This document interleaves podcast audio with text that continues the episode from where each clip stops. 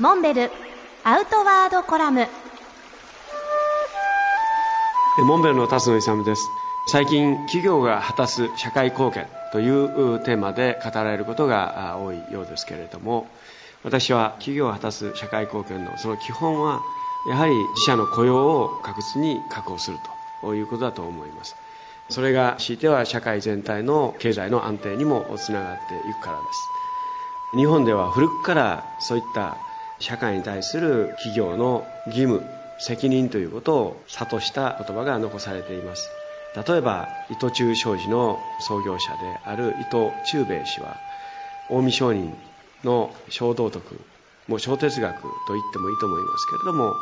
その基本三方よし売り手よし買い手よし世間よしと。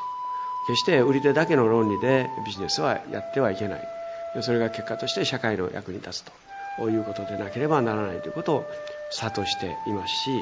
大丸の創業者である下村彦右衛門氏は戦義公利すなわち義を先にして利を後にする者は栄えるという考えを根治に残しています。これはもともと儒学の教え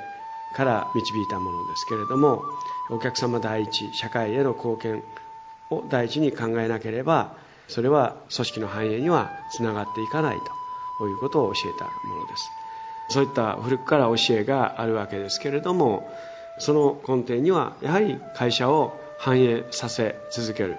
組織を存続させるということの目的があるわけでそれがすなわちそこで働く従業員の雇用の確保にもつながり